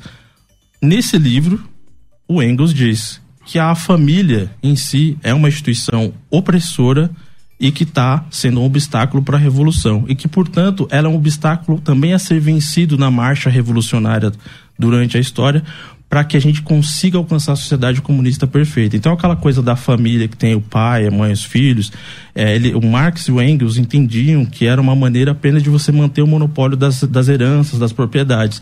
Então, lá na origem da família, da propriedade do Estado, eles dizem o seguinte: para que a sociedade comunista perfeita, maravilhosa realmente exista, a gente precisa dar uma atropelada na família. No manifesto comunista também, a primeira parte do manifesto Thiago, comunista. você acredita realmente ainda em comunismo? Deixa, eu- deixa eu só terminar, pastor, rapidinho. Ele faz muita pergunta. Ó, Só termina. na primeira, na primeira parte do manifesto comunista, tá, é, é, eles se dedicam a falar da abolição da propriedade privada. A propriedade privada é horrível, tal, não sei o quê. Na segunda parte, é a abolição da família. Então não vem por acaso. Essa é a própria origem da esquerda, pastor. A origem ideológica da esquerda, ela tem. Por quê? Porque a, a esquerda, no fim das contas, isso que me afastou de fato da esquerda, ela está em constante estado de rebelião. É um, é, um, é um estado de espírito constante de rebelião contra a realidade biológica, a realidade social, contra a criação de Deus. E a gente sabe que quem começou a primeira eh, rebelião das regiões celestes, a gente sabe quem foi. E isso vem como herança da esquerda. Ok, pastor Marcelo. Você está falando que eh, Satanás, na queda dele, tem herança da esquerda? Com certeza. Tá é um estado de rebelião constante contra a realidade, contra Me a criação. Ajuda, me ajuda, por favor, César. Pastor? Não, César, aí, aí é, for- César, por favor. Pastor, a rebelião- César, César, me ajuda, César. Deixa eu Não, entender não, o que ele tá por falando. gentileza. Deixa, deixa eu só complementar. por gentileza, Eu posso me ajude. Eu completo, então aí ele fala? Tá. Tá. Você sempre Essa- dá mais tempo esses- pra ele, né? Você percebeu, né? Não, Claro. pode falar, pode falar. Assim vai dar a impressão que eu sou amigão do César aqui. A gente nem se Você fala. falou assim, tô voltando aqui depois de várias Não, vezes, deixa né? falar, deixa ele falar. Meu irmão, vamos- aí chega demais, Thiago, forçar, né? Vamos parar de forçar o texto. Porque eu vou contar a rebelião de Satanás pra esquerda. Não, não eu eu, peraí, você acredita em comunismo? Você acredita em comunismo ainda? Ah, tem gente no governo que acredita. No não, mas você acredita? Lula, no não, você acredita? Dilma. O Aldo Rebelo sabe, acredita. sabe quando o Brasil chegou mais próximo do. do o, Aldo Rebelo. Nas nossas fronteiras estamos pertinho não, do você comunismo. sabe aonde pastor. nós chegamos Ali mais na próximo? Venezuela, sabe por nós chegamos mais próximo do comunismo? O senhor sabe que na Venezuela Você as, sabe- as, as responde. igrejas estão sendo fechadas. Sabe né? aonde nós chegamos mais próximo do comunismo? Aonde, pastor? O Brasil chegou mais próximo o Brasil chegou do comunismo? Na Copa de 82, quando jogou com a União Soviética. Ah, que era bom Foi a única assim, vez viu? que foi assim. Nós nunca chegamos perto do comunismo e nunca vai haver comunismo no Brasil. Esquece. Há 50 anos não implanta comunismo em nenhum país do mundo. Não. Não. Se implanta novamente do dentro... Norte é o quê, Não, pastor? já é comunista. Estou falando implantar o comunismo. Chegar o comunismo Tá, mas- num país sem implantar. Não tem possibilidade. Mas as coisas, as, as experiências. É, Não, não, fala, fala. Mas vamos lá, vamos lá. Eu tenho que fazer um intervalo agora. A gente vai Ele aumentar fala, uns fala. 10 minutos pelas redes sociais. Então eu tenho, eu tenho que entregar agora pra rádio, porque senão eu vou ser mandado embora hoje. Eu vou entrar depois com o baixo assinado, não poder voltar aqui o dia poder responder as minhas coisas sozinho, porque Não, vocês mas não dois vai não deixam falar. Não vai acabar. Não, nós dois Eu tentei não. falar agora, você pediu me responder ele. Você eu vai só me cortar pra comercial. De Depois novo? do comercial você vai falar. Só eu? Exatamente. Só você. É, bom, é o seguinte, é, a gente vai pro intervalo agora e a gente volta definitivamente só pelo YouTube. Então já acha o YouTube aí, FM Rádio Musical ou César Cavalcante, escolha o canal que você quer e a gente continua pelo YouTube. Então vou entregar agora para Rafa, solta aí e a gente volta agora em definitivo pelo YouTube. Vai. Você está ouvindo Debates, aqui na Musical FM. Ouça também pelo nosso site www.fmmusical.com.br. De volta agora em definitivo pela internet, é, só uma resposta minha aqui ao pessoal que fala das, ah, o tempo está sendo injusto, não sei o que, eu sempre, quando eu trago tipo, pastor adventista, o pessoal fica falando, é, é dois contra um, porque o adventista não tem oportunidade de falar, ou quando tem hoje um pastor de esquerda ou de direita, como a maioria dos cristãos hoje no Brasil são de direita, vai, parece que sempre dois contra um. A minha resposta é o seguinte: chama, me chama para ir lá no de esquerda que eu aí pode fazer comigo o que eu tô fazendo Ah, aqui então o lá. senhor tá confessando, Pelo então? É menos dois tô, contra um? Porque o tô- senhor tá dizendo- claro que eu tô. pelo menos é, a gente dá chance aqui para falar. Agora, perfeitamente, Mais ou menos, né? eu nunca consegui ser exatamente perfeito e tal. Eu não sou um bom apresentador. Isso que eu sou teu fã, né? então, se você me acompanha, você sabe. Então vamos lá. É, agora volta, o programa é, é, teu. Fala aí, mano. Fala, fala. Vocês querem que eu fale sobre o quê? Não, no não, ponto que a gente tava. O raciocínio estava. Eu, eu, não lembro agora. Vamos lá, então, eu vou dar um contexto para o povo, para os nossos queridos tá. ouvintes. É, hoje dá uma notícia boa, às 14 horas, o nosso querido presidente vai ser diplomado pela Vossa Excelência, esse grande patriota homem de Deus, Alexandre de Moraes, vai hoje às 14 horas vai haver a diplomação, já para acabar um pouquinho com a expectativa, né? E dia primeiro a posse. Então, vou lá uma coisa para você. Você você é cristão, né? Sim. Evangélico? Sim. Você vai frequenta a igreja? Sim. O senhor é pastor também. Se você tem uma igreja, por exemplo, alguém vai na sua igreja e durante seis anos frequenta a igreja, ouve pregação, ouve louvor e não se, aceita Jesus, não se converte. Mas durante esses seis anos, num ano, vai todos os dias na igreja e não aceita Jesus. O que é que tem de errado? Isso aqui é os pastores que pregaram ou o coração da pessoa é fechado? Você me responderia. O que vocês achariam? Não, o tempo é teu, manda aí. Só me responde, é o coração da pessoa ou é o pastor que a mensagem do pastor? São muitas coisas envolvidas, eu não quero te interromper, mas eu não sei se ele está pregando o evangelho para essas pessoas. Não, o pastor, tá pregando, o pastor então, pregando. Vários sei, pastores, vários sei. pastores. Então. Porque durante seis anos o, o, presidente Bolsonaro esteve nas igrejas. E no último ano, durante todos os dias, esteve na igreja. E não aceitou Jesus. Terminou a eleição agora, eu quero ver o dia que ele vai voltar para uma igreja. Então, o, esse debate que nós estamos tendo aqui agora é muito interessante. Direita, esquerda. Tem coisa boa na direita, tem coisa errada na esquerda, tem coisa errada na, na direita, tem coisa errada na esquerda. Esse debate democrático seria natural a gente acontecer no Brasil durante a nossa vida. Só que o detalhe não é esse.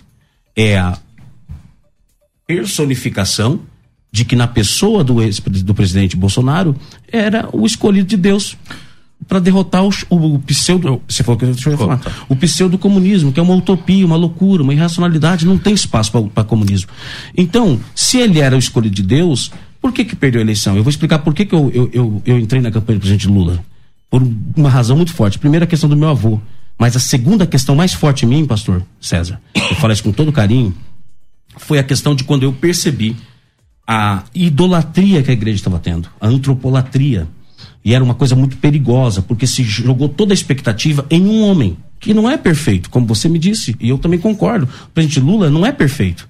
Vai errar também, como já errou. Então, essa questão de você espiritualizar muito a questão política fez mal para a igreja porque a, a igreja evangélica hoje, ela representa 30%, vai aumentar um pouquinho nesse novo IBGE, mas que seja aí 32, 33% da população brasileira. Só que em detrimento ao restante da população, 67 ou 70% da população é, normal do Brasil, metade dessa população brasileira hoje tem é, é, horrores ao evangelho. Se revoltou com o evangelho, está sentindo mal com o evangelho. Por exemplo, há pessoas hoje que olham para a igreja e vê o bolsonarismo, as igrejas do Brasil. E isso está fazendo com que, com pessoas que, por exemplo, seriam alvos do, do, amor de Cristo e poderiam ser alcançados pela igreja, vai ser muito difícil essa pessoa entrar dentro de uma igreja. Bom. Então era contra isso que, que, que Deus me posicionou para entender que era errado, ia dar, ia dar errado e eu precisava fazer alguma coisa. De fato, o senhor, o senhor como uma pessoa de direita e cristão, sabe que algumas igrejas erraram a mão no trato com o presidente Bolsonaro. Teve igreja que ele foi participou da ceia. quem me ouve aqui, quem me ouve aqui há muito tempo, sabe a minha posição sobre Sim, isso. O Bolsonaro não é meu irmão em Cristo. O, o Posso? Ele é já. é católico. Sim. Então devia ser tratado como católico. Então, Sim. quando ele chega lá na igreja católica, só vê os vídeos aí do dia 12 de, de da Aparecida, com o chefe? 12 de quê? 12 de, 12 de outubro. outubro. Uhum. Que ele foi lá na Aparecida pra, próxima à eleição e aí tal. quis tomar. Che, chegou lá, ele ficou ali de lado tal. Uhum. Não é agora chegando numa igreja evangélica, ele tem toda a honra e toda a glória, toda a pompa e circunstância. Isso também está errado. Então, mas eu só queria me posicionar aqui sem cortar ele. Vamos lá. Só 10 segundos para eu, eu, Não tem 10 segundos. Posso? 10 segundos, Tiago, vai te ajudar. Vai, vai, eu dou 10 vai, vai, vai, te ajudar. Vai, não, em off, em off, em off, muitas vezes nós falamos pro presidente Lula, presidente, o senhor precisa ir numa igreja. O, o, povo precisa ver o senhor quebrar esse paradigma, que o senhor fechar a igreja, aquela questão, aquela loucura toda. Sabe o presidente Lula respondia para nós? Falou assim: eu não vou usar a religião e a fé na política. Era uma questão dele, nem na católica nem na evangélica okay. ele foi. Pode continuar. Bom, é, o que eu acho que aconteceu nesses últimos anos, o, o, que a gente tem de resultado político no país hoje, o retrato político do Brasil hoje, que é um país realmente assim, como você mesmo falou, é, que está realmente polarizado, está radicalizado de fato das duas partes, mas é algo que eu vejo, pastor, que acompanhando na minha pouco tempo de vida e também acompanhando dos livros de história, é, é algo que foi sendo semeado ao longo das décadas, né? É, a gente teve na Igreja Católica, por exemplo, a infiltração da teologia da libertação, que por muito tempo ali é, rendeu frutos. O clero brasileiro é basicamente quase todo de esquerda. E você tem o clero que eu falo, o alto clero, né? O bispo de Aparecida, por exemplo, é de esquerda. CNBB como um todo. CNBB como um todo. E você tem na, na nosso arraial protestante aí a teologia da missão integral também muito forte, que hoje já tem frutos que estão rendendo bem para eles, como própria de René Kivitz, que é visto como um cara tão soft, light e tal, e esses dias ele estava até eh, defendendo para precisava reescrever a Bíblia para ficar mais politicamente correto. Então você tem uma disputa interna dentro da igreja e que aí, pastor, acho que alguns episódios é, notáveis dos últimos governos do PT acabaram jogando esse pavio lá em cima. Que foi o seguinte, por exemplo, você teve a gestão do, do, do Haddad no Ministério da Educação, o senhor sabe, foi uma gestão complicadíssima teve uma gestão ali que entraram coisas que não precisavam ter entrado. Assim como acho que há questões que a gente não precisa da parte da direita discutir. Eu sou a favor, como o senhor estava perguntando, do ensino doméstico, claro, que os pais possam, quem puder, o pai que puder, é, cuidar do seu filho, qual o problema? Sabe como Mas, nasceu o homeschooling? Deixa eu, deixa eu terminar, pastor. Mas assim, depois o senhor me conta. Mas assim, eu sou a favor do ensino doméstico, sou a favor que os pais possam ter uma participação maior na educação dos seus filhos, sou a favor de tudo isso. Não quero que na escola fique discutindo nem ideologia de gênero, nem educação cívica e moral. Acho que o papel do Estado não é esse. O Estado tem que ficar ideologicamente neutro em relação a isso. E a formação moral, formação espiritual das crianças e adolescentes cabe às famílias, cabe à sociedade. Não é o Estado que tem que pontuar isso. Então, assim, nem aqui nem acolá. A gente tem que ter um respiro para que as pessoas possam participar mais, a sociedade civil possa se fortalecer. Okay. O homeschooling nasceu nos Estados Unidos quando o pai branco não queria que o filho estudasse na escola onde havia negros. Por isso foi criado o homeschooling e foi copiado aqui no Brasil. As crianças já ficaram na pandemia dois anos sem ir para a escola. E foi aprovado no Congresso o homeschooling.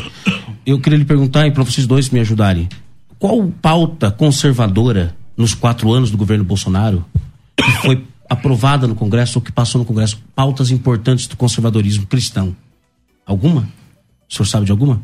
Do conservadorismo cristão? É, de alguma coisa que é importante para a igreja, no conservadorismo cristão, que o Congresso aprovou, com 119 olha, deputados evangélicos. Qual? Olha, olha, o que a gente viu foi um enfrentamento de algumas questões importantes, que eu acho que não é uma questão de direita Não, não, são de costume. De costume. O que, que aprovou? Deixa eu responder, pastor Marcelo. Mas, mas eu acho que não é uma questão de direita conservadora. Eu acho que o que a gente teve foi um enfrentamento de certas questões importantes, como, por exemplo, é, a questão da pedofilia, do assédio sexual. Houve, houve uma queda nesses números. Acho que houve um enfrentamento importante da questão da bandidagem, do crime. Esses números também caíram. Claro que é um longo processo histórico, mas esses números acabaram caindo agora. Então acho que houve um enfrentamento de certas questões que é o papel do executivo é fazer. A aprovação de projeto de lei é uma coisa difícil no Congresso, né? Você tem que ter uma ampla maioria que não basta só os conservadores ou os evangélicos. Você sabe como funciona, é difícil. Agora, no dia a dia do governo, na, no trabalho diário do governo, a gente teve as maiores ampressões de drogas da história do país. A gente teve um trabalho de recuperar, de trazer para perto e cuidar dos refugiados da Venezuela. Né? Então, tem uma série de questões que a gente foi ajudando. Agora, é, não dá para dizer assim, a gente teve, temos um projeto de lei que salvou o Brasil. Não tem, não vai ter nem da nossa parte, nem da parte da esquerda. Isso é difícil de acontecer. Agora, a gente vê é, no dia a dia algumas é, situações que melhoraram. Você tem, ah, por exemplo, a questão do, do, geração de emprego, mesmo com uma pandemia, uma guerra lá fora, as coisas foram acontecendo. Então, assim, é, é, difícil pontuar assim, temos um projeto de lei que representou a direita, eu, eu acho muito difícil dizer isso, né? Assim como quando o Lula tiver... É por essa razão, é por essa razão que é uma que eu, eu não concordo em relação a dizer assim, era o governo cristão, era o presidente cristão, era o congresso cristão. Não houve um cuidado para nada de pautas de costume. Sabe por quê? Porque estavam preocupados somente com pautas econômicas e com o orçamento secreto e com aquilo que era interesse do mercado. O que eu quero dizer é o seguinte: é que é muita. O discurso é um, a prática é completamente outra. Não é o que a gente é, possa imaginar que esse, que esse governo fez em relação à igreja. Mas aí tem que Sabe por quê? Eu vou explicar para você. Quando você falou assim, cuidava mais. Quando você falou assim, por exemplo, o presidente Bolsonaro deu 600 reais para os pobres, certo? Não eram os 600 reais dado para os pobres, foi no meio de uma pandemia, um auxílio emergencial, furou o teto, teve que fomentar uma PEC chamada PEC eleitoral, naquele momento. Quando se fala, ah, teve eh, pandemia e teve guerra lá fora. O presidente Lula assume em 2002, estava tendo a guerra do Iraque. Tava te- teve, ele teve em 2009 H1N1. Ele teve em 2008 a quebra do mercado, a quebra, a quebra do. do da- você não deixou eu concluir? Eu, vou Eu não tô falando nada. Mas não precisa nem falar, né? Você já ia falar, é por isso que eu interrompi. Você está se vitimizando, doutor. Vamos co- concluir É que esquerda se vitimiza mesmo, é assim. tô entendeu? descrevendo. Ainda mais Eu quando vem dois contra um. Eu tô vendo vem dois não, contra não um. o senhor fechou até o não. semblante de lá, repente. o senhor tá até com o semblante fechado, só porque os, os, os ouvintes estavam reclamando, Vambora, você não deixou eu bora, falar. Então vamos lá. 2008 teve a quebra da Bolsa Imobiliária Americana. Então teve a quebra em 2008, teve H1N1 em 2009 e teve a guerra do Iraque. Também teve guerra, pandemia e quebra, que foi o segundo crash. E nós chegamos a ser da 13 terceira economia do mundo, chegamos à sexta economia do mundo. Que presidente termina o segundo mandato com 87% de aprovação? O presidente Lula terminou. Então, eu tenho certeza que nós vamos ver esse mesmo governo de novo. E daqui a dois anos vamos fazer um debate de novo aqui, vamos estar, vamos estar juntos fazendo assim. Olha, teve coisa que estava certo, teve coisa que estava errado, porque é interessante. Eu, eu sou uma pessoa que, quando eu estou errado, ou quando eu vejo uma coisa interessante, você me explicou muita coisa que eu gostei hoje. Eu vou levar para mim. Só que uma conversa que entre eu e você é o que a igreja está precisando ter. Mas sabe qual é o problema que eu vejo? É assim, ó. A esquerda demoniza tanto a pessoa do presidente de- que, que foi mais à direita que o Bolsonaro. O Bolsonaro nunca foi de direita na, na Câmara Legislativa. Nunca foi Isso um, até é uma questão um que eu grande... comentar aqui com É, vocês. Eu acho não- assim, não no tenha governo, sido- no governo federal, tem um cara que eu sei que é de esquerda, chama Paulo Guedes. Esse cara é de direita. Esse cara é, esse cara é de direita. Nunca mais vou passear no Poço Piranga. O Bolsonaro, é, o Bolsonaro é um centro-esquerda que entendeu que a direita precisava de voz e deu voz, deu personificou essa voz aí para a direita. Eu nunca achei que o Bolsonaro é um grande de- homem de direita, né? Um, um personagem de direita. Mas o que acontece é que o pessoal demoniza o que, o que a direita, o governo de direita, vamos assim dizer, fez, e o pessoal da direita demoniza o que o, o governo Lula e Dilma. Então eu acho que uma, uma boa ideia é, ao invés de só ficar demonizando, eu reconheço que o governo Lula eh, colocou o Brasil no outro patamar do ponto de vista financeiro. O Brasil foi, acho que, sexta economia, não sei o que, tal, tudo mais. Ok. Por outro lado, tem eh, efeitos colaterais? Tem efeitos colaterais. Efeitos colaterais que o Bolsonaro teve que arrumar, como, por exemplo, a Petrobras. Hoje, o governo Lula vai assumir com a Petrobras no azul. O, o Bolsonaro recebeu a Petrobras no azul? Não. Graças ao governo do PT. Então, tem coisas boas? Tem. Tem coisas ruins? Tem. Só que isso acontece dos dois lados. Eu acho que o grande problema é que as, um demoniza tudo do outro, o outro demoniza tudo do outro. Aí, aí fica complicado. E, e aí, Ô, só, só- agora você você falou, foi ele agora. É- era Thiago? Não, ele falou, o senhor falou. Não. eu não Eu falei esperei nada o aí. senhor falar. Pessoal, Eu eu, esperei o senhor quietinho, eu vou falar. ficar quietinho, pessoal, eu vou ficar Gente, eu quietinho. não falei Não nada. se vitimiza. Você falou. Você falou nos vídeos. Eu não falei agora, eu não. falar. Ele falou bastante, quando ele terminou, o senhor falou. Eu não Aí falei. ele tentou, te falou, é só voltar a fita. Gente, eu não falei É nada. só agora, voltar a não. fita. Eu tava Então- anotando aqui o que eu ia falar, inclusive. Entendeu? Então, ó, tô voltando a fita aqui, ó. O senhor que tá falando. Não, eu tentei falar. Não, o senhor falou. Eu tentei, Eu esperei terminar sua fala. Mas vamos lá, o senhor fala depois. Eu vou falar fala, rapidinho, assim, é, o que o Lula fez com, com a economia brasileira, como o César falou, teve um custo depois, teve a crise do crédito depois, uma série de questões. Mas o Lula também pegou uma herança do governo FHC, que teve o plano real, que acabou dando uma estruturada na economia, que até um pouquinho antes da eleição, é, o, Aloysio Mercadante chamava o plano real de fraude, plano da fraude, etc., que ia dar tudo errado, e votou contra o plano real, o PT no Congresso. Você teve a guerra do Iraque, é verdade, mas ela não foi capaz de alterar a dimensão geopolítica do mundo. O Iraque não tem essa possibilidade. Agora a Rússia com a Ucrânia tem.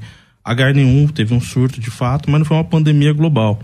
Agora, uma questão: quando você fala pauta de costumes, por exemplo, eu tenho essa implicância, porque assim, mesmo do lado da direita, eu tenho, eu, tenho um princípio muito claro, assim. Eu acho que o papel do Estado não é se meter nas questões morais e espirituais da vida de uma nação.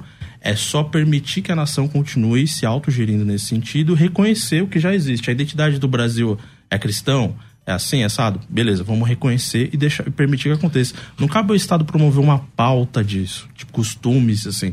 O Estado só basta não encher o nosso saco. Ok, Pastor Paulo, o fraco e oprimido aqui do programa, o vítima. Irmãos, vocês estão com dó de mim?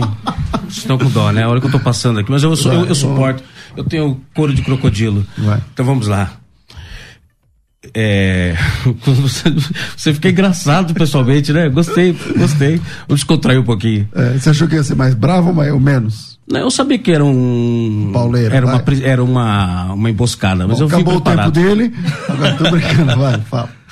Não, o que eu queria dizer é o seguinte: quando vo- você. é, vamos lembrar aqui dois episódios de, de governo de direita.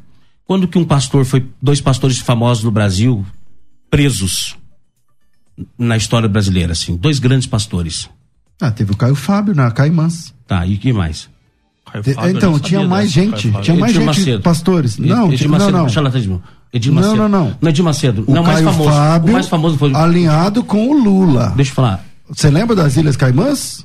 O dossiê Caimãs? Posso falar? Não, então, é que você perguntou, eu tô te respondendo. Não, eu- Teve famoso. já, sim, na esquerda, pastores envolvidos com corrupção. Pastores Inclusive o Caio presos, Fábio. Dá um pastores- Google. Eu não lembrava dessa Caio Fábio, não, hein? pastores presos.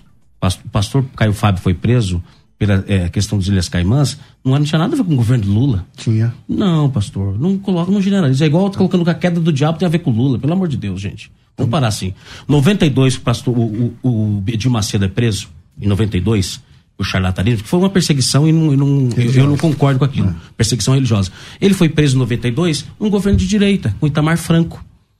Agora o Gilmar Santos é preso com corrupção no MEC com o governo de direita. O que, que a igreja foi beneficiada com o Jornal Nacional 12 minutos, por exemplo, usando o nome pastor, igreja, evangelho? A igreja vai herdar disso algo que vai demorar muito tempo para ser curada.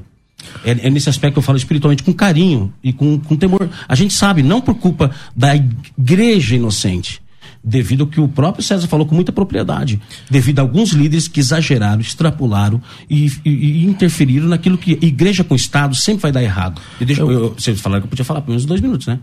Igreja e Estado sempre vai dar errado. Por quê?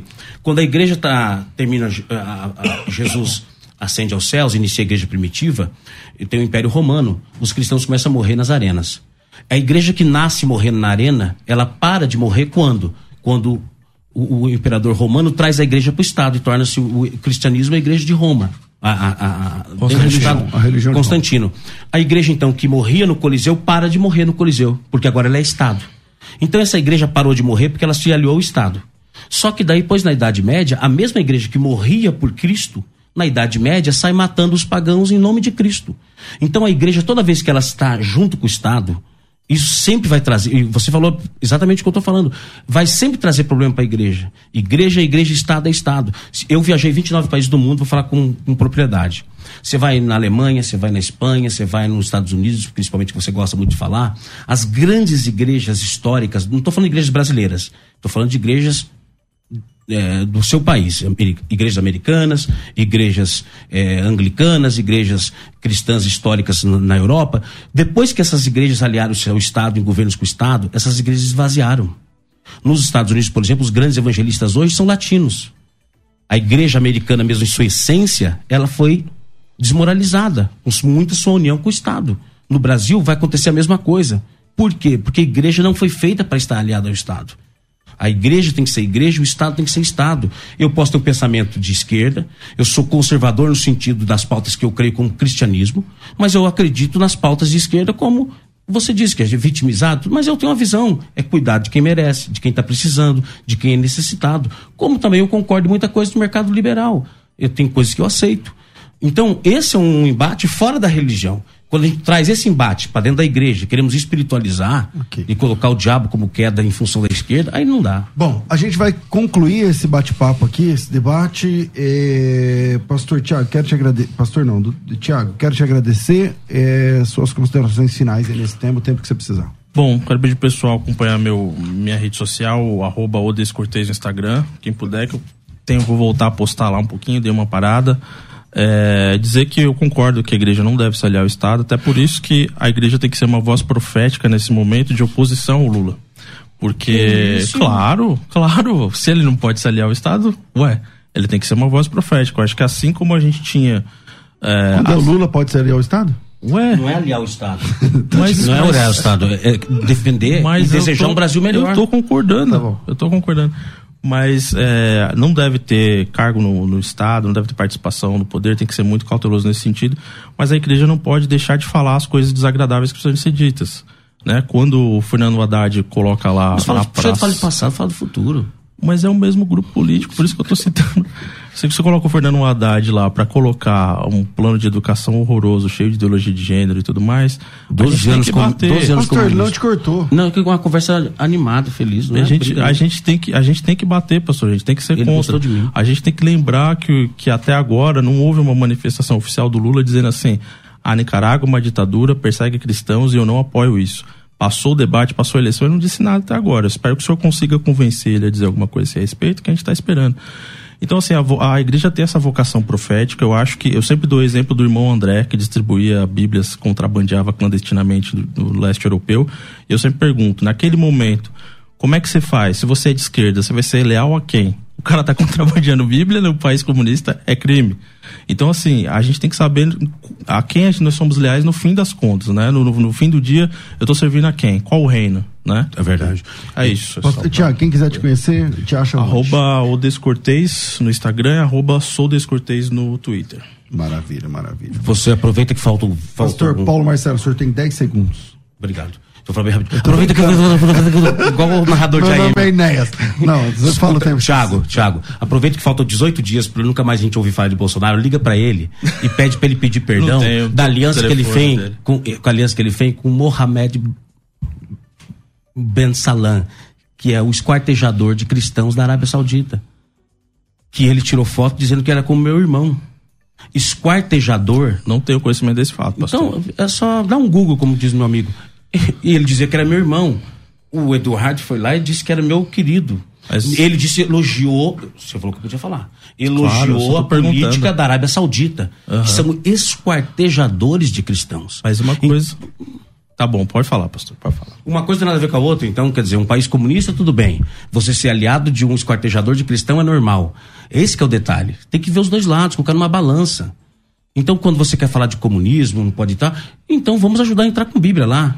Aqui no na- Brasil nós temos liberdade Na religiosa. Nicarágua a gente consegue reabrir a igreja? Não, só O senhor tô nunca fala- deixa eu nunca. Agora, deixa concluir, desculpa, vai. desculpa. Dá só uma, pelo menos, dele. É que você, é, você interrompe muito mais, mas Desculpa, ele, ele desculpa, tá errado. pode vai. falar, pode falar. Segue aí. Começa tudo de novo. Fique quietinho, só ouvindo. 21 de 12 de 2003, a Lei de Liberdade Religiosa, o novo Código Civil, quem assinou? Presidente Lula.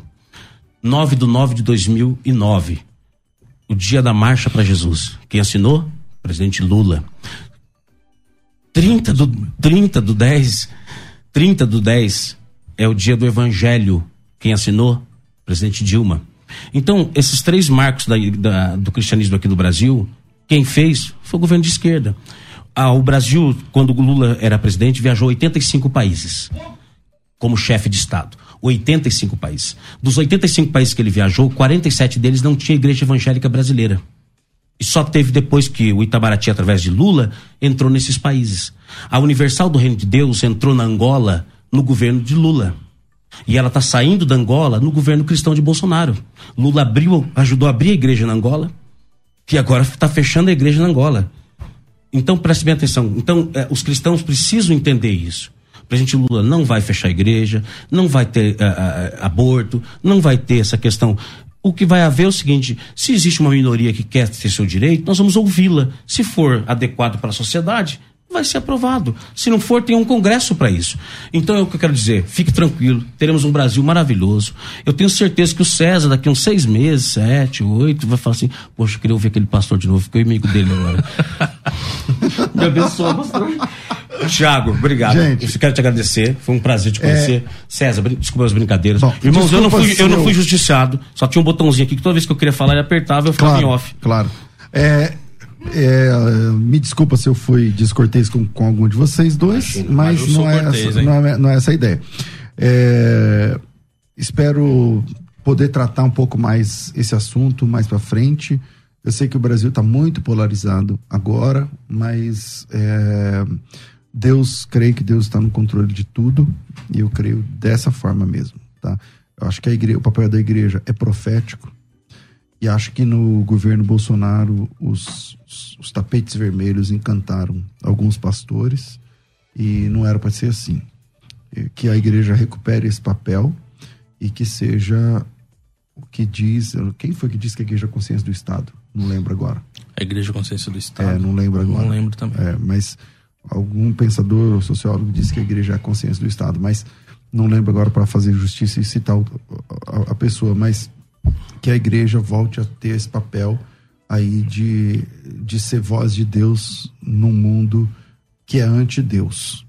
Independente se é direita ou esquerda, o mundo odeia o, o, a fé cristã, entendeu? E, e, e, a gente, a nosso desafio é sermos igreja num mundo que odeia a igreja. Agora, se é direita, se é esquerda, eu acho que falta um pouco de discernimento para cada um de nós e entendermos que é um jogo, a dança das cadeiras do poder num país democrático vai acontecer. E a igreja tem que ficar sempre no seu papel. A igreja não pode ser avalista de A ou de B. Fica aí a, a dica. Desculpa mais uma vez se eu cortei algum, algum de vocês. Só para os ouvintes, queridos, é, lembra que o senhor falou assim para o Tiago: diga aos, aos, aos, ouvintes como te encontrar. Não tem ah, verdade, verdade, tem espanholado? Será? Desculpa, não? desculpa. Tem? Quem quiser te achar, como é que funciona? Viu, irmãos? É quando eu dei a palavra, eu, eu achei que já tinha ido até o fim. Vamos lá, moça. Eu quero agradecer muito a, a, a, ao César pessoa maravilhosa, desculpa as brincadeiras, meu irmão. Eu é que entre, entre a gente no off, irmãos, a gente ficava rindo aqui, é brincando. Mas ele foi um mediador maravilhoso, especial. E um debate como esse, César, quero é, louvar Deus pela Musical FM, por toda a equipe aqui maravilhosa. É muito importante um debate como esse, porque ajuda a pacificar o país. E ajuda a pacificar a igreja. Porque dá para entender que dois homens cristãos podem conversar, dialogar, é, concorda, discorda, tenta achar um, um, consenso. E não é aquele bicho papão que imaginou que Satanás está de um lado e Deus está do outro. Eu Quem quero parabenizar. Te, Quem quiser me é encontrar, é todas as minhas redes, Instagram, é arroba PR de pastor, PR Paulo Marcelo, é, Twitter e assim por diante. E se der um Google também, vai achar muita coisa importante lá para abençoar as nossas vidas. Muito obrigado, musical, obrigado a todos vocês. Bom, obrigado, pastor Paulo Marcelo, obrigado, Tiago Cortez, obrigado à produção, Deus abençoe, um grande abraço a todos vocês, eu fico por aqui, amanhã tem mais.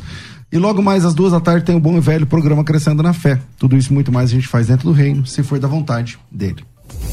Você ouviu Debates na Musical FM. Dentro de alguns minutos, este programa estará disponível no seu aplicativo de podcast. Basta digitar Debates Musical FM e ouvir a qualquer momento, quantas vezes quiser. Disponível para Spotify, Deezer e outros tocadores da Apple e Android. Musical FM. Musical. Mais unidade cristã.